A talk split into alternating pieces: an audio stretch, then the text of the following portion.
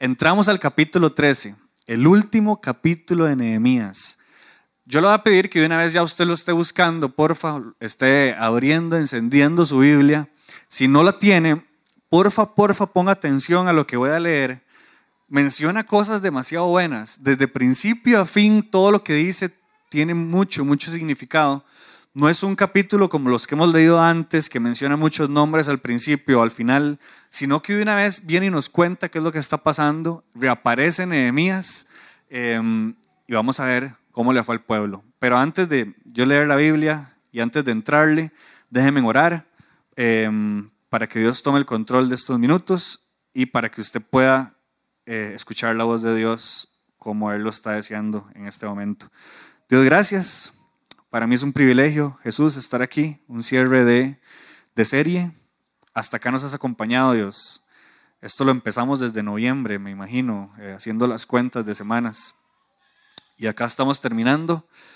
Sea que esta sea la primera vez que estemos en esta serie o, o muchas, hemos estado en muchas, porfa Espíritu Santo, háblanos a través de, de tu palabra y, y, a través de esta historia eh, del Antiguo Testamento, algo que pasó hace bastante tiempo ya. Así que, eh, por favor, regálanos concentración, regálanos quietud.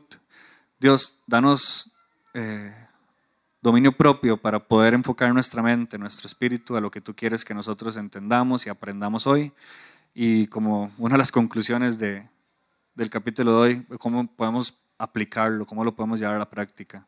Así que todo esto en tus manos, Jesús. Amén y amén. Voy a leerles, ¿está bien? Porfa, ponga atención o siga leyendo. Yo lo voy a leer desde Nueva Traducción Viviente. Y el primer punto dice ese mismo día. Si usted tiene otra traducción, puede que diga diferente ese mismo día. Puede ser aquel día o un día, em, en cierto día.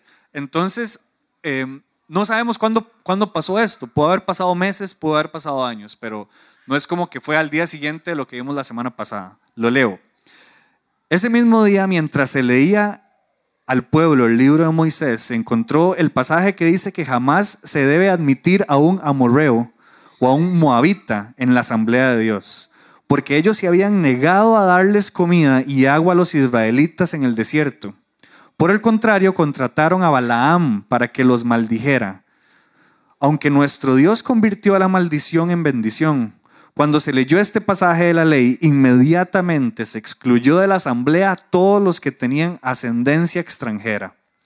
Antes de eso, el sacerdote Eliasib, personaje muy importante en este capítulo, que había sido designado para supervisar los depósitos del templo de nuestro Dios, a quien también era paciente, pariente perdón, de Tobías, había rediseñado un gran depósito y lo había puesto a disposición de Tobías.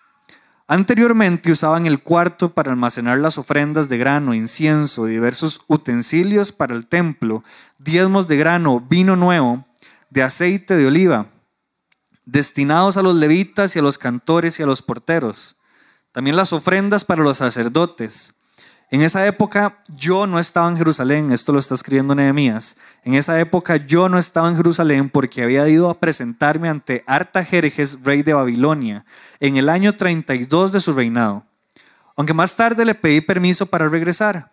Dice el 7, cuando regresé a Jerusalén me enteré del acto perverso de Elasib, de proporcionarle a Tobías una habitación de los atrios del templo de Dios. Me disgusté mucho y saqué del cuarto todas las pertenencias de Tobías. Luego exigí que lo purificaran, que purificaran las habitaciones y volví a colocar los utensilios para el templo de Dios, las ofrendas de grano y de incienso. También descubrí que no se le había entregado a los levitas las porciones de comida que le correspondían, de manera que todos ellos y los cantores que debían dirigir los servicios de adoración habían regresado a trabajar en los campos. Inmediatamente enfrenté a los dirigentes y les dije, ¿por qué ha sido descuidado el templo de Dios? Luego pedí a los levitas que regresaran y los reintegré para que cumplieran con sus obligaciones. Dice el 12, entonces una vez más todo el pueblo de Judá comenzó a llevar sus diezmos de grano, de vino nuevo, de aceite de oliva a los depósitos del templo. Como supervisores de los depósitos, asigné al sacerdote Selemías, al escriba Sadoc y a Pedaías, uno de los levitas. Como ayudante de ellos, nombré a Anán, hijo de Sacur y nieto de Matanías. Estos hombres gozaban de una excelente reputación y su tarea consistía en hacer distribuciones equitativas a sus compañeros levitas. Dice el 14, recuerda esta buena obra, oh Dios mío, y no olvides todo lo, lo que fielmente he hecho por el templo de mi Dios y sus servicios. En esos días vi unos hombres que de Judá pisando unos lagares en el día de descanso. Además recogían granos y los cargaban sobre burros y traían su vino, sus uvas, sus higos y toda clase de productos a Jerusalén para venderlos en el día de descanso. Así que los, reprendí por vender sus productos ese día. Algunos hombres de Tiro que vivían en Jerusalén traían pescado y toda clase de mercancía. La vendían al pueblo de Judá en el día de descanso y nada menos que en Jerusalén. De modo que confronté a los nobles de Judá ¿Por qué profanan el día de descanso de este modo tan perverso? Les pregunté. ¿Acaso no fueron cosas como estas las que hicieron sus antepasados y provocaron que nuestro Dios hiciera caer sobre nosotros y nuestra ciudad toda esta desgracia? Ahora ustedes provocan más enojo contra Israel al permitir que el día de descanso sea profanado de esta manera. Dice el 19, entonces ordené a todos los bien, a los, que todos los viernes se cerraran las puertas de Jerusalén al caer la noche, las puertas de Jerusalén al caer la noche y que no se abrieran hasta que terminara el día de descanso. Envié a alguno de mis propios sirvientes a vigilar las puertas para que no pudiera entrar ninguna mercadería en los días de descanso. Los mercaderes y los comerciantes de diversos productos acamparon fuera de Jerusalén una o dos veces, pero yo les hablé duramente diciendo, ¿qué pretenden? Acampando aquí, afuera, alrededor de la muralla. Si lo hacen otra vez, los arrestaré. Esa fue la última vez que aparecieron en el día de descanso, di con semejante amenaza. Dice 22, luego ordené a los levitas que se purificaran y vigilaran las puertas para preservar la santidad del día de descanso. Repite algo muy parecido, recuerda también esta buena obra, Dios mío, ten compasión de mí, conforme a tu grande e inagotable amor. 23. Y ya para ir terminando, por el mismo tiempo me di cuenta de que algunos de los hombres de Judá se habían casado con mujeres de Asdod, Amón y Moab. Además, la mitad de sus hijos hablaban el idioma de Asdod o de algún otro pueblo y no podían hablar absoluto la lengua de Judá. De modo que confronté a los hombres y pedí que cayeran maldiciones sobre ellos. Golpeé a algunos y le arranqué el pelo. Los hice jurar en nombre de Dios que no, que no permitirían que sus hijos o hijas se casaran con la gente pagana de la región. ¿Acaso no fue exactamente eso que llevó a Salomón, el rey de Israel, a pecar? exclamé. No había rey de ninguna nación que pudiera compararse con él. Dios lo amaba y lo hizo rey sobre todo, pero incluso él fue inducido a pecar por sus mujeres extranjeras. Como pudieron siquiera pensar en, en, cometer esta acción pecaminosa, ¿cómo pudieron, perdón, cómo pudieron siquiera pensar en cometer esta acción pecaminosa y ser infieles a Dios al casarse con mujeres extranjeras?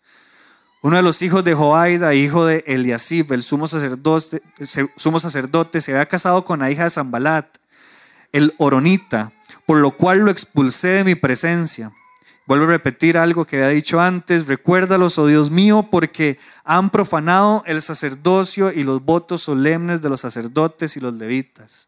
Así que los expulsé de todo lo que, Así que expulsé todo lo que fuera extranjero y asigné tareas a los sacerdotes, los levitas, asegurándole, asegurándome de que cada uno supiera lo que tenía que hacer.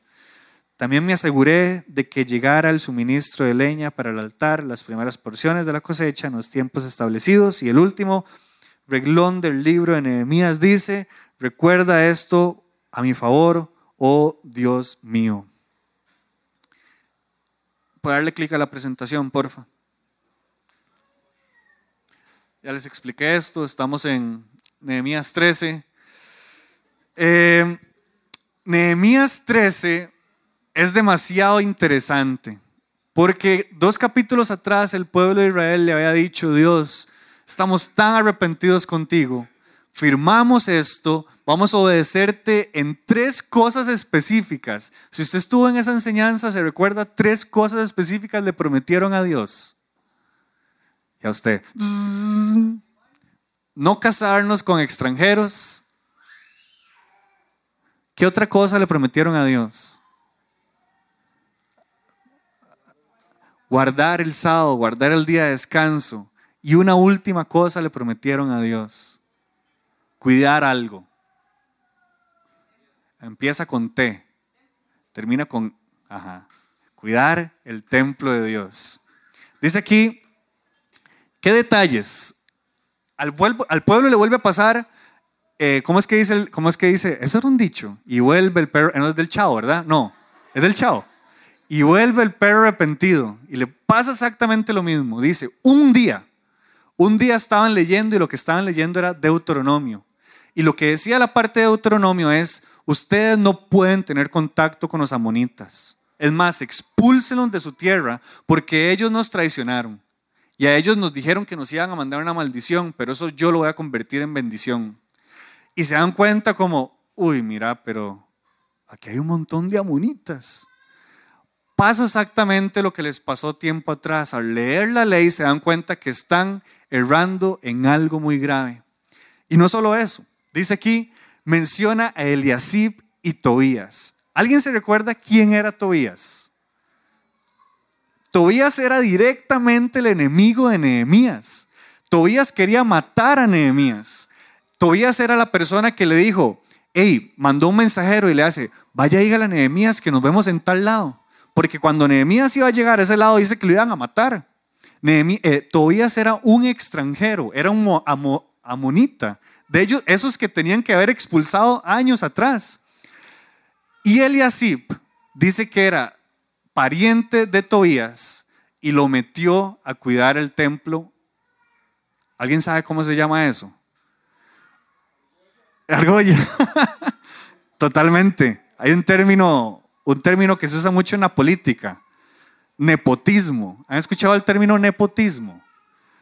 Es como que ahorita vienen elecciones de alcalde, yo termine de alcalde y, mm, los regidores son mis primos y los, ¿cómo es que se, qué más puestos hay? Los síndicos, ah, ¿los qué? ¿Los qué, perdón? A concejales es, es mi tía y al final una familia termina gobernando. A Eliasib se le dio la responsabilidad de cuidar el templo. Y lo que hace el vivazo es, voy a meter a Tobías para que me haga mi brete. Pero Tobías era directamente el enemigo de Nehemías. Pero vean lo que dice ahí. Nehemías no estaba en Israel. ¿Por qué no estaba Nehemías en Israel? Porque era un irresponsable. No, él ya había cumplido su parte. Él gobernó en Israel por 12 años, pero él tenía un trabajo. Él era el copero, él era el sirviente, era un trabajo de mucha fidelidad con el hombre más poderoso de ese momento, con el rey persa, el rey de Babilonia. Los dos, porque los dos le pertenecían, así de fuerte era. Y se dice, no se sabe ciencia cierta, él gobernó, Nehemías gobernó por 12 años, pero ya se había ausentado por otros casi 12 años más. Entonces dice el versículo 7, en ese momento yo no estaba. O sea, Nehemías pudo y le puso y le puso para construir Jerusalén, para que hicieran caso, y a los 12 años todo se derrumbó. Pusieron a cargo Eliasib, y Eliasib era un corrupto de los que usted y yo conocemos. Y cuando Nehemías regresa se vuelve loco. ¿Por qué pongo que se vuelve loco? ¿Qué hizo Nehemías? Dice que sacó todo, primero y puso y, se metió un montón de desinfectante con cloro, empezó a purificar todo, todo lo que tocó Tobías hay que limpiarlo. Em, ahora, no es porque, y es muy importante, cuando se habla aquí que no puede haber contacto con extranjero, no es porque sea racismo, porque es algo muy fácil de, de traerlo a la mesa hoy en día. Ah, es que la Biblia está llena de racismo. No, hay que llevar este contexto hace 3.500 años. Cada región tenía sus propios dioses y cada región lo pertenecía, eh, la raza era demasiado ligada con su dios. Entonces, cuando la Biblia dice usted no tenga contacto con extranjero, no está hablando porque si yo toco un extranjero estoy pecando, no. Es porque si yo me rozo con un extranjero, muy probablemente yo voy a terminar adorando al Dios de esa persona que no es de mi región.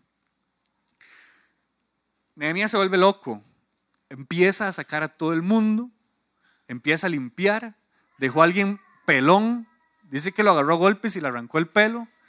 Em, es que imagínese, imagínese que es bretear por algo 12 años. Usted se va, regresa 12 años después y lo encuentra peor. Después de, haber, de haberle hecho una promesa a Dios. Ahora la pregunta que les voy a hacer, ¿cuánto no hemos sido como, como el pueblo de Israel? Que hoy le decimos, Dios vea, ya a usted yo le juro que esto nunca más va a pasar en mi vida. Se pone a reflexionar en la noche, ay, qué madre pasó. ¿A usted no le ha pasado eso? ¿O, o solo a mí? Solo, solo yo firmo contratos con el Señor y, y no los cumplo. Qué madre. Em, se dice también, porque no lo dice el texto, aquí la bronca es con el Eliasib, porque imagínense que a usted le da un trabajo, es administrar lo que está pasando en el templo. Y en el templo hay personas específicas, están los levitas, están los porteros, están los cantores, están los sacerdotes. Eliasib no es el sumo sacerdote, significa que un, un mae más grande que Eliasib, vio lo que hizo Eliasib y no hizo nada. Em, puro gobierno, eso es puro gobierno, es como Graving Moya metiéndose al templo del Señor. Em, pero, pero Eliasib tenía un trabajo mantener el templo, y eso significa que las ofrendas que llegaban al templo que daba al pueblo era para, y eso lo vimos por tres capítulos en las semanas anteriores, y explicamos por qué las ofrendas. Las ofrendas era para mantener a los levitas, porque los levitas tenían un trabajo específico, que era hacer todo lo ceremonial, para que el pueblo se comunicara con Dios. Aquí, no sé si lo vieron, por eso les dije que pusiera atención los levitas dejaron de ser levitas y se regresaron otra vez al campo. Es como decir que los pastores y los líderes de oración y todas las personas que sirven en la iglesia tuvieron que dejar su puesto, se fueron al mercado laboral porque ya no hubo ofrendas. El problema ahí fue Eliasib y dice que metió a Tobías. Se cree muy probable porque Tobías era alguien de dinero y, él dice, aquí ya estos maes, estos levitas, nada, mejor con Tobías, yo le pago a él, es mi primo y queda todo en familia. Claro, imagínense cómo, cómo quedaría. Con razón, Nehemías respondió como respondió. Ya les dije, seguramente Nehemías se ausentó por 12 años. Eh, y qué increíble porque lo que les dijo que hicieran, cuidar el templo, separar extranjeros, mantener las ofrendas, respetar el día de descanso y no, casarse con extranjeros, fue exactamente lo que el pueblo de Dios estaba haciendo. Entonces, ¿qué agrega este capítulo a la historia final de Nehemías? ¿Qué elemento, como si fuera un yenga eso, o sea, qué, qué pieza viene a agregarle a toda la historia de Nehemías? El pueblo termina fallando con el tiempo en todo lo que había prometido no hacer. El tiempo revela, esos 10, 12 años, son, son la evidencia de, que, de lo que verdaderamente estaba pasando en el pueblo de Israel. Ahora, aquí nos explica que por qué el pueblo dejó de hacer lo que le correspondía. Entonces yo me puse a filosofar. Em, ¿Por qué alguien que dice que va a hacer algo no lo termina haciendo? Eh, vamos a ver, por eso puse entre paréntesis tal vez, porque tal vez el pueblo no entendía por qué tenía que hacer las cosas. ¿Usted no le ha pasado eso? Le dicen, Pablo, tiene que hacer A, B y C. Ok, A, B y C, A, B y C. Nadie me lo repite. ¿Cómo era? ¿Era A, después la C o después la B? No, mejor no lo hago porque si no después me equivoco. Entonces tal vez puede ser el pueblo de Israel dejó de hacer lo que prometió porque no entendía lo que tenía que hacer. Tal vez el pueblo de Israel dejó de hacer porque dependía demasiado de una persona que estuviera al frente y mandándolos a hacer algo. Es como la mamá que le dice a su hijo, me ordena ese cuarto o si no lo castigo. Y tiene que estar esa amenaza para que el chamaco ordene su cuarto. y todas las mamás. Pero la mamá se ausenta. La mamá, no sé, tiene una semana muy ajetreada de trabajo y nada más se da cuenta y, y se va a buscar a su hijo y se da cuenta el chiquero que tiene ese chamaco. ¿Qué es que yo tengo que estarle diciendo todas las cosas? ustedes le pegaron esas regañadas, ¿no? O la que yo he contado, que mi mamá siempre se pegaba una pulida con la cocina, ¿verdad? Y me llamaba cuando, cuando, eran, cuando, eran, cuando no existían teléfonos inteligentes ni nada, me decía, es que si yo me encuentro un traste cuando yo llegue a la casa y yo me ponía a lavar todo antes de que llegara del trabajo, y cuando no me avisaba y llegaba, uy, me arrancaba el pelo como Nehemías. En serio, en serio. Em, tal vez dependía demasiado de alguien que les dijera qué tenía que hacer. Esa persona se ausenta y es como, ah, ya, ya, eran loqueras de Nehemías, no teníamos que hacer eso. Tal vez, entre paréntesis, no querían hacer las cosas. Sí, Dios, sabemos que no tenemos que casarnos, pero es que las amonitas son muy guapas. Sí, Dios, sabemos que tenemos que dar ofrendas, pero es que si doy ofrendas no, no tengo con qué comer. Sí, Dios, pero es que si tengo que cuidar del templo no puedo bretear. Mejor no hago lo que usted quiere. Y dice un proverbio un poco asqueroso, Proverbio 26, 11. Así como el perro vuelve a su vómito, el necio vuelve a su necedad. Sea por lo que haya sido, si usted y yo volvemos a algo que decimos que ya no vamos a hacer, es porque yo lo confieso, soy un necio y usted ha sido o ha sido una necia. El pueblo de Dios es exactamente lo que dice este proverbio. Es como el perro que vuelve a su vómito por necedad. Y la necedad no es como cuando uno, cuando uno jode mucho y le dicen, es que usted sí es necio. No, bíblicamente la necedad es, Dios, yo no quiero hacer su voluntad, quiero hacer la mía. Porque lo opuesto a la necedad es ser sabio. Y ser sabio es tenerle temor a Dios. Dios, entiendo sus caminos, voy a hacer su voluntad. ¿Vamos bien? ¿Sí? Entonces, ¿Qué nos enseña este capítulo a nuestras vidas? Y vea que está en blanco porque no quiero darles mis conclusiones primero. Me gustaría escuchar un par de conclusiones. ¿Qué fue lo que usted le enseñó? ¿Qué es lo que le resaltó este capítulo a su vida? Sea que haya sido la primera vez que lo haya visto, lo haya leído, pero ¿qué le enseña? Lo que sea que le haya enseñado este capítulo a su vida. Y después les doy las mías.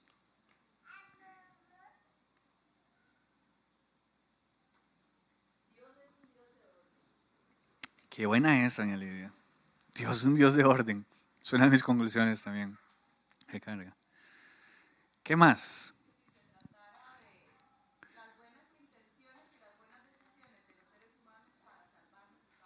Estamos fritos. Por eso le estaba cantando con tanta alegría yo, porque era, era demasiado... Eh, me viniste a rescatar, cantábamos ahora.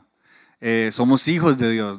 Dios no me ama o no tengo que hacer algo para ser su hijo. Ya como soy su hijo, hago algo. ¿Qué más? Ya van dos, pedí tres, una última ahí, el zarpe.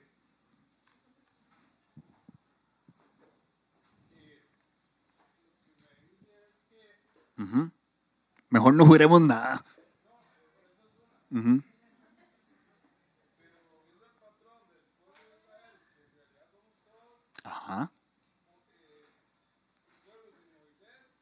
Ajá. Sí. Ajá.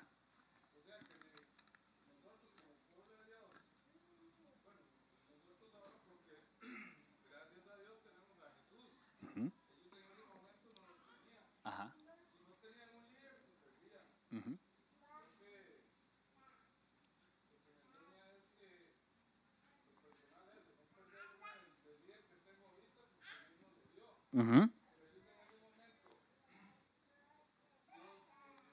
Ajá.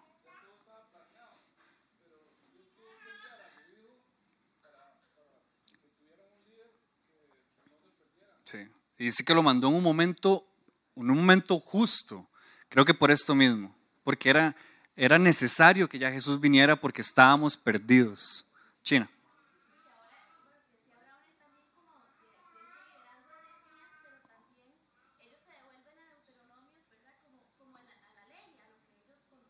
Ajá. Si lo ponemos como el contexto de hoy, a las escrituras, que es lo que nosotros tenemos, nosotros como iglesia.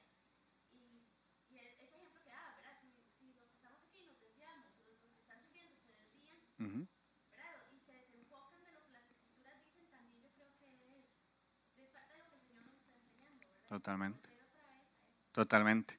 Es demasiado bueno, es demasiado bueno. Cada una de las conclusiones están mejores que las mías, entonces digo, oremos ya para.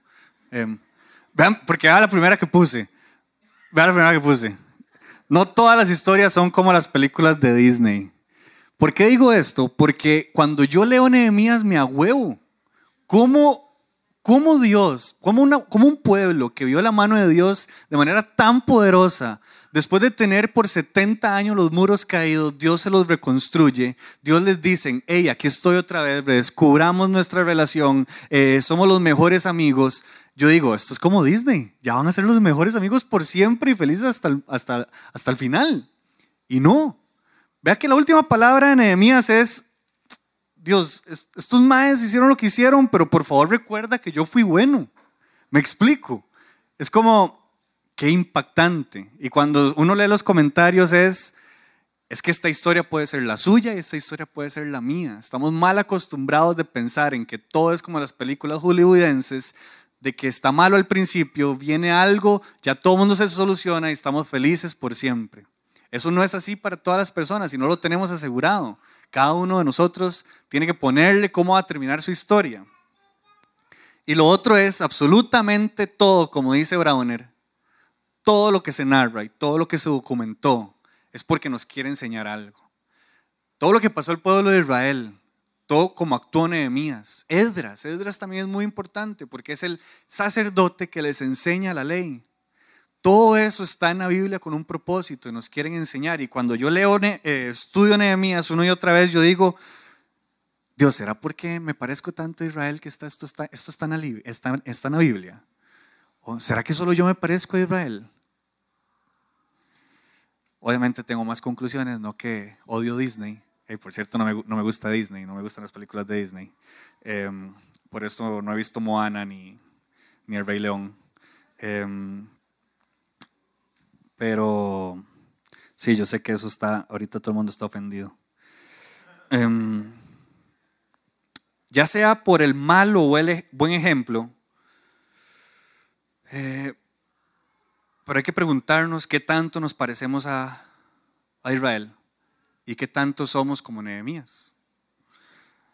Em, aunque se imagina agarrarse uno de leñazos cuando uno se equivoca. Es como no cumpliste lo que promet... Vámonos y nos vamos de manazos, vámonos. ¿Se imagina? Cada rato volándonos. Em, sí, sí, sí.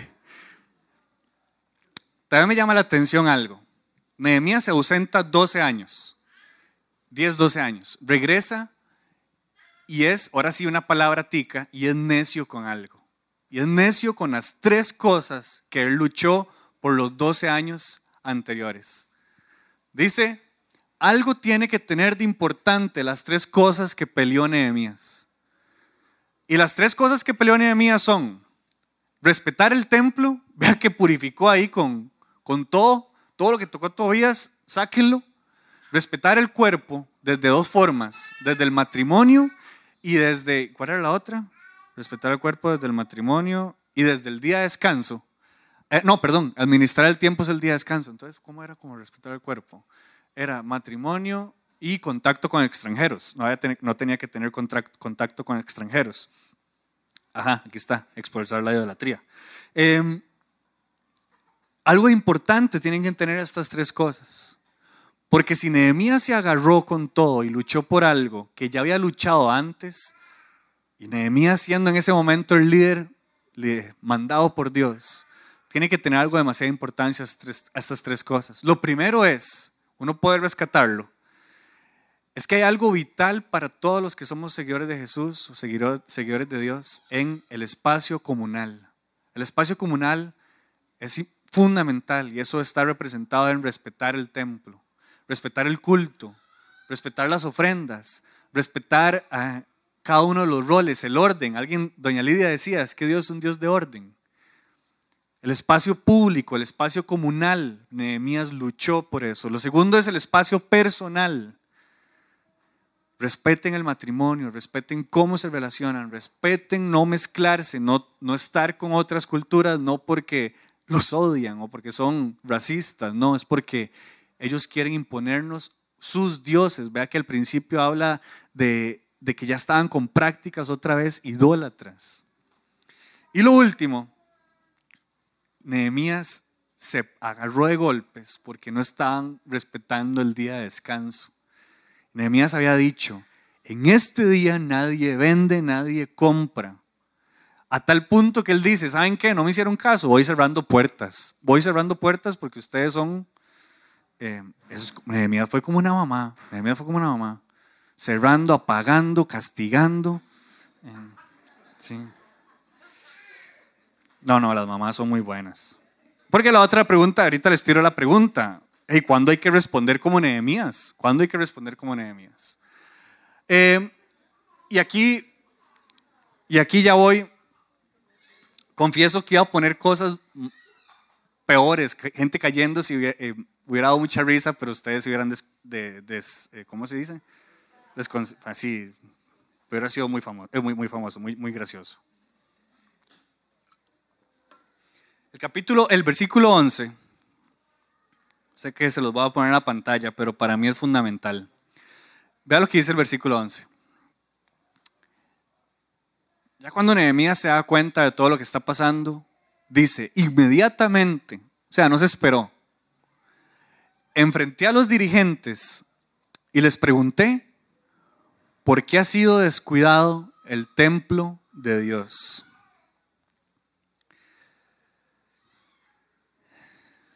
El pueblo fue obediente por un tiempo, pero se descuidó. Dejaron de poner sus puestos, levitas, porteros, cantores. Dejaron las responsabilidades, ofrendas, tiempo de oración, tiempo de culto. Obviamente entonces perdieron su propósito, porque Dios todo eso lo hizo no para perjudicarlos, sino para tener una comunión, relación con ellos. Y también algo y, cuando me gusta repetirlo un montón a veces cuando, cuando lidero la adoración, la adoración es una de las cosas que Dios no tiene por amor. Y por eso cuando nosotros se lo damos, Él se, se, eh, se alegra tanto. En ese tiempo, cuando dejaron de hacer todas esas cosas, el pueblo de Dios dejó de adorarlo.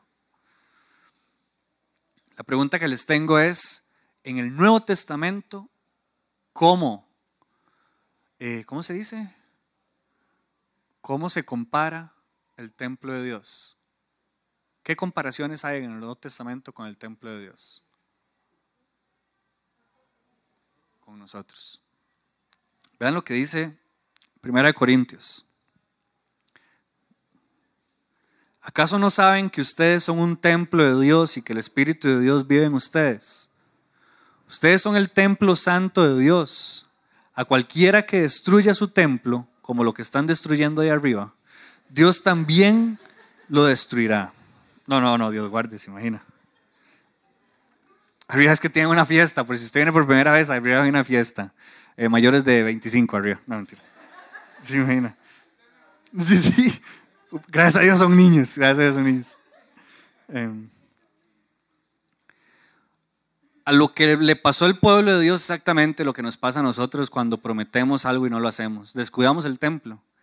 Y el templo de Dios, después de Jesús, que nos mandó su espíritu, el abogado, dice, ahora su cuerpo es el templo porque yo habito en ustedes. Dice otro, vea que tres capítulos después repite, no se dan cuenta de que su cuerpo es el templo del Espíritu Santo quien vive en ustedes y les fue dado por Dios. Ustedes no se pertenecen, qué fuerte, a sí mismos, porque Dios los compró a un alto precio. Por lo tanto, honren a Dios con su cuerpo. La pregunta del millón, no sé si la tengo, sí.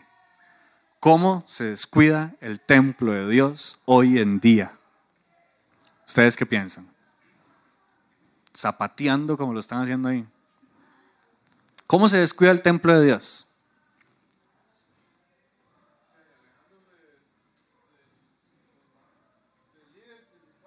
Alejándonos de Dios.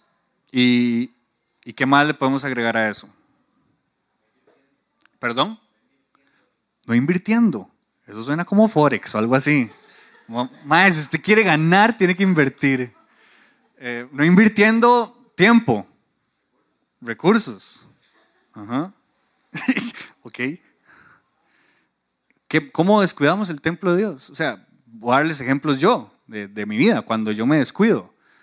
Em, No leo la Biblia, no oro. Eh, no cuido mi cuerpo, sí, es cierto. Tengo la rodilla hecha un desmadre, me da miedo ir al doctor. Cuando me aíslo, me aíslo. ¿Saben cómo descuido mi templo? Cuando hago las cosas por hacerlas.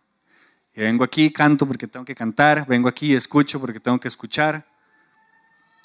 Y no conecto porque estoy haciendo lo que hago. ¿Qué más? Cuando no soy obediente, qué, qué fuerte eso. Entiendo claramente por medio del Espíritu Santo, Pablo, no haga eso. No, Dios, yo quiero hacerlo. Ah, más adelante dicen, es que ustedes ponen triste al Espíritu Santo que habitan ustedes. ¿Alguien se le viene algo más? Ya vi que ustedes son bien cuidadores de templos, bien cuidadores de templos. Ah, muy bueno. Limpiarlo. Cuando uno pide perdón, cuando uno disfruta la gracia, la misericordia. Este capítulo nos refleja lo que dice el puro principio. Y un día, y un tal día, el pueblo de Dios volvió a qué? A leer qué? A leer la ley. O sea, la habían dejado olvidada otra vez. Vea lo que dice Donald Whitney. Un bromista ha comentado que tendríamos la peor tormenta de polvo de la historia si todos los miembros de las iglesias que descuidaban sus Biblias las desempolvaran simultáneamente. Es como decir en redes sociales, al contar tres vamos a soplar nuestras Biblias y ese polvas alma. ¿Usted no les ha pasado que estamos hoy fin de semana? Lunes, martes, miércoles, jueves y viernes y dice, Dios, no he leído la Biblia en toda la semana. ¿Qué he hecho? Haga lo que usted está haciendo.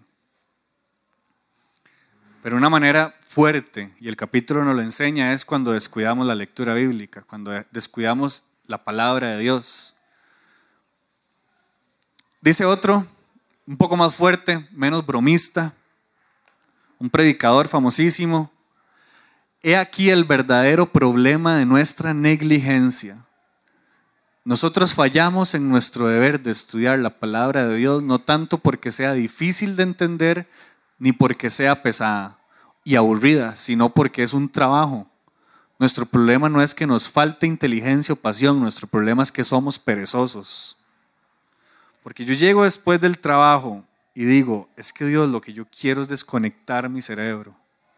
Prefiero prender Netflix que leer la Biblia. Dios, es que si me tengo que levantar media hora antes de ir al trabajo, voy a estar tan cansado después. Entonces no puedo ni en la mañana ni en la noche. Porque estudiar la Biblia es trabajo. Dice Santiago, es que de nada le sirve que usted lea la Biblia y después lo olvide, porque es como cuando una persona se ve en el espejo y después dice, ¿cómo era que estaba vestido? ¿Cómo, era que andaba peinado? O sea, para nada se vio en el espejo. Muy fuerte, ¿verdad? Entonces, para ir terminando, sí. Como conclusión, pienso el pueblo no le dio mantenimiento a los mandatos de Dios y la vida cristiana es de mantenimiento. La vida cristiana es de todos los días. La vida cristiana es de constancia, de proceso, de progreso. ustedes a qué le dan mantenimiento a la vida? ¿A los carros? ¿A qué más? ¿La casa? ¿Dientes? ¿Tienen plantas? ¿Tienen plantas? Yo tengo plantas unas se me mueren, otras no. Plantas del pie.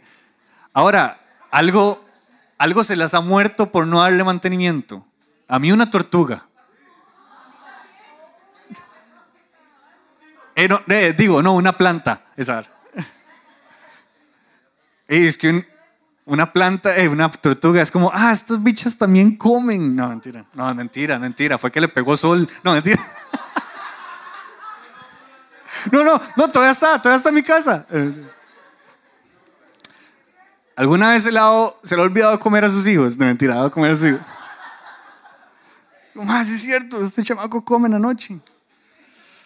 Eh, pagos, uno tiene que estar pagando ¿Qué pasa si uno no paga los recibos? Le cortan.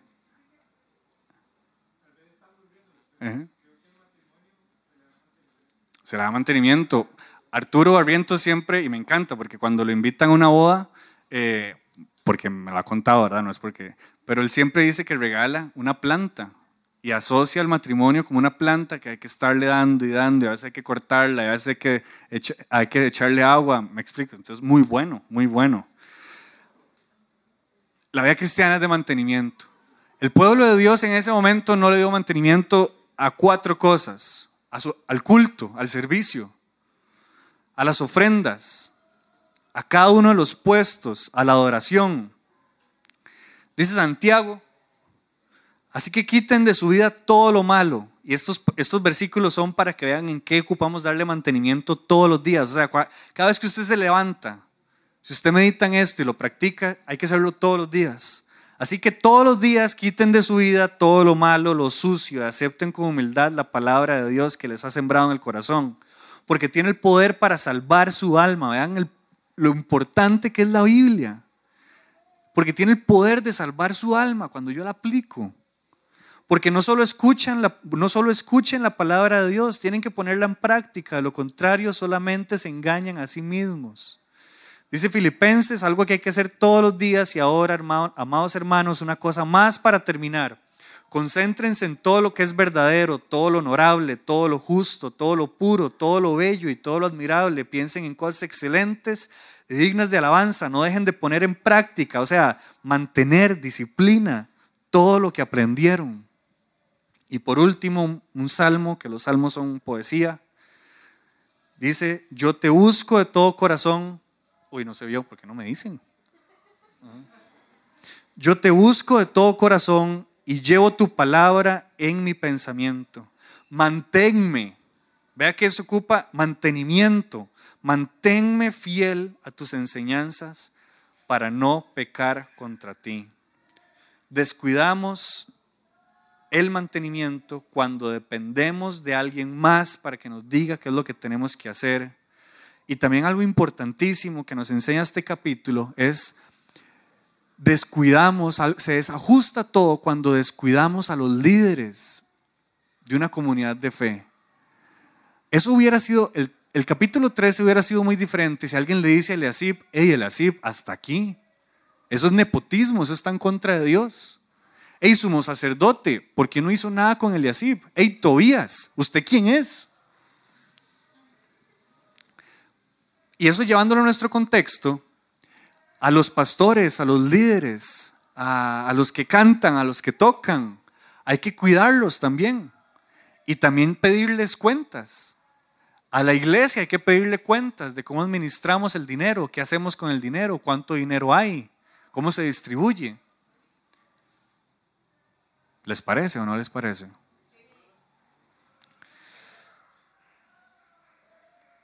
Entonces muchas veces descuidamos y me pongo también como ejemplo, que alguien me acompañe, que alguien me aconseje, que alguien me pida cuentas y descuido también el descanso. Nehemías fue necio en respetar el día de descanso. Dice una cita, el cuidado económico adecuado de las personas, los ministros que sirven en la iglesia, o sea, cuando se le cuida a una persona que trabaja en la iglesia, es una evidencia, es la evidencia de que la congregación perdón, ya, me hizo un enredo. Los ministros es la evidencia de la calidad de vida espiritual de la congregación y de la clase de amor que tenemos por nuestro Señor. Lo que está diciendo este autor es, la manera en cómo cuidamos a los pastores, a los ministros, va muy reflejado cómo amamos a Dios y cómo amamos el servicio que tenemos a Dios. Y ya les prometo que este es mi último punto.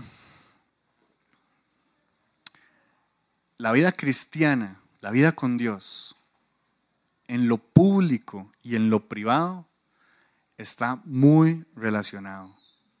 Muy, muy relacionado. El pueblo de Dios pudo haber sido muy obediente en la historia de Nehemías por 12 años. Nehemías se va, no hay nadie más que ordene qué es lo que tenemos que hacer y se refleja exactamente lo que está en el corazón de ellos. ¿Qué tan ligadas están esas dos cosas? Jesús lo menciona. Porque ustedes lo que hagan en lo privado se va a reflejar en lo público.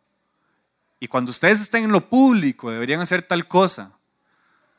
Oren así, ofrenden así. Porque las personas que se manifiestan de una forma en lo público están dando por un hecho que en lo privado son otra cosa. Y dice, es que si ustedes lo que hagan en lo privado se le va a recompensar. El cuidado personal es fundamental. Y esta es mi conclusión de este capítulo. Siempre lo que hacemos y somos en la intimidad, en lo secreto, se va a reflejar en lo público. El pueblo de Israel termina mal en esta historia porque sin supervisión volvieron a lo mismo. Hay algo vital en la transformación que Dios hace en nosotros, que en la transformación que Dios hace en nosotros sea vital. Hay que entregar lo que somos a nivel interior a Dios para que el cambio sea estable y duradero. Si la forma en como somos en lo público es muy diferente a lo que somos en privado, eso es insostenible y en algún momento se va a reflejar. En algún momento vamos a dejar algo botado, en algún momento vamos a quedarle mal a alguien. Dios se interesa por nuestro corazón. La transformación que Dios hace por medio de su Espíritu es integral. Por eso cuando meditamos en la palabra de Dios día y noche, cambia nuestra manera de pensar y, cambia después nuestra manera de vivir. Y como no sé quién mencionó el tiempo, ¿alguien mencionó el tiempo cuando les pregunté qué les enseñaba este capítulo? Yo. Ah, no, qué bueno. Para darle mantenimiento, no, no fui yo, pero yo sí, para darle mantenimiento al templo de Dios se necesita tiempo. Tiempo para cuidar lo privado, tiempo para descansar, tiempo para vivir en comunidad, tiempo para disfrutar la coinonía, tiempo para el discipulado y tiempo para los hábitos espirituales. El tiempo es fundamental. Por eso fue una de las cosas que Nehemías peleó, la última, la administración del tiempo. Si usted y yo le quedamos mal a Dios en las cosas que juramos, en las cosas que queremos, que Él nos pide obediencia, muy, pero muy probablemente es porque no administramos bien el tiempo. Eh, esta es mi conclusión del capítulo. Nehemías no termina como uno esperaría, pero es porque así también es la vida y como dice Browner, es porque ya el pueblo estaba gritando desesperado que viniera el Salvador. Nehemías es de los últimos libros que se escribe en el Antiguo Testamento, aunque está a la mitad del Antiguo Testamento pero ya es 400 años antes de que viniera Jesús. Es cerquísima. Y nos damos cuenta que, que todo ser humano ocupa un Salvador. No es por actos, ocupa a alguien que lo venga a rescatar. Pero aún así, mi relación con el Salvador ocupa tiempo, dedicación, obediencia.